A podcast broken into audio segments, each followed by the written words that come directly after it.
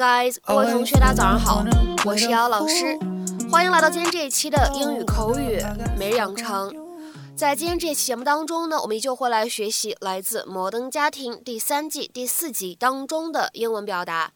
那么首先的话呢，各位同学先来听一下今天这样的一段英文台词，相对来说呢还是比较简短的。Come on, come on, just embrace it. It's life. Come on, just embrace it. It's life.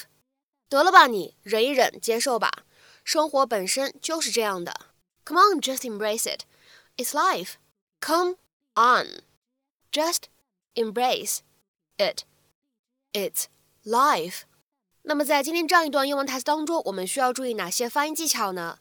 首先呢，就是第一句话当中的两个单词，come on，咱们放在一起呢，可以做一个连读，可以变成 come on，come on，come on。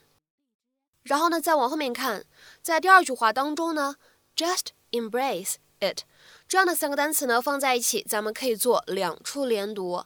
那么在这两个连读之后呢，咱们这样一句话呢就可以读成 just embrace it，just embrace it。So I better get started. Yeah.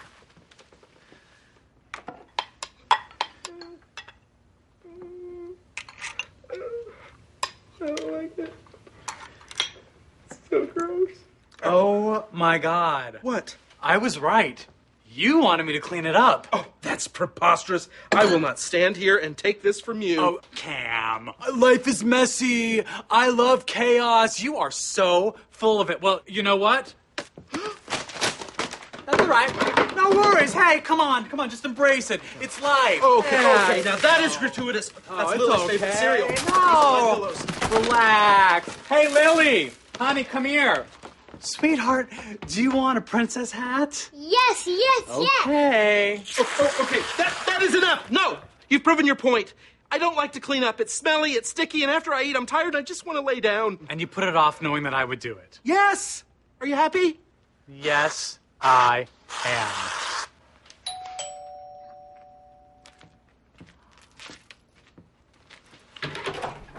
Hi, I'm Ellen Roberts from the adoption agency. I'm here for the home visit. Oh. I might need to tweak my system. 那么在今天这期节目当中呢，我们主要会围绕 embrace，e m b r a c e 这样一个单词呢来展开学习和讲解。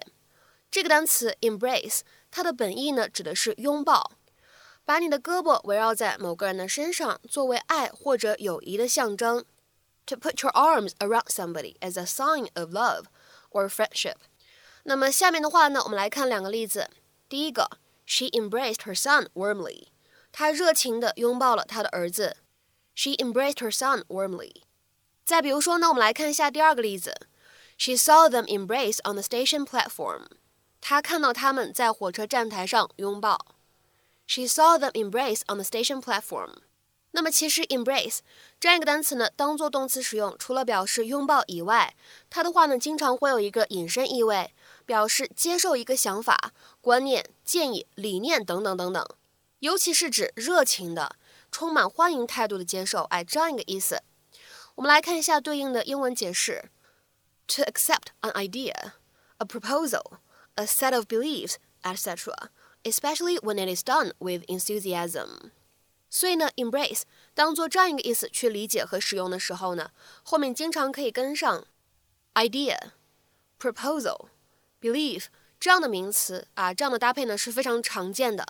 那么下面的话呢，我们来举一些例子。第一组例子的话呢是两个短语。首先，to embrace democracy 指的是接受民主，而 to embrace feminism 则指的是接受女权主义。好，再来看一下这样一个例子 ：Most countries have enthusiastically embraced the concept of high-speed railroads。大多数国家已经乐于接受高速铁路的概念了。Most countries have enthusiastically embraced the concept of high-speed railroads。那么再比如说呢，我们来看一下最后这样一个例子：He embraces the new information age。他打心眼里接受、欢迎这个新的信息时代。He embraces the new information age。 那么当然了，讲到这里，我们说 embrace 这样一个单词呢，它其实还有其他的意思。各位同学呢，可以在听完我们节目之后呢，再去做做功课啊，补充补充。那么在今天节目的末尾呢，请各位同学呢尝试翻译下面这样一个句子，并留言在文章的留言区。This was an opportunity that he would embrace. This was an opportunity that he would embrace. 那么这样一段话应该如何去理解和翻译呢？期待各位同学的踊跃发言。我们今天这期节目呢，就先讲到这里，See you。You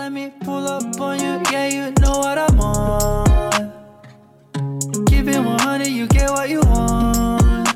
I got the keys, I got the keys, say nothing more. Yeah, cause I got you, you.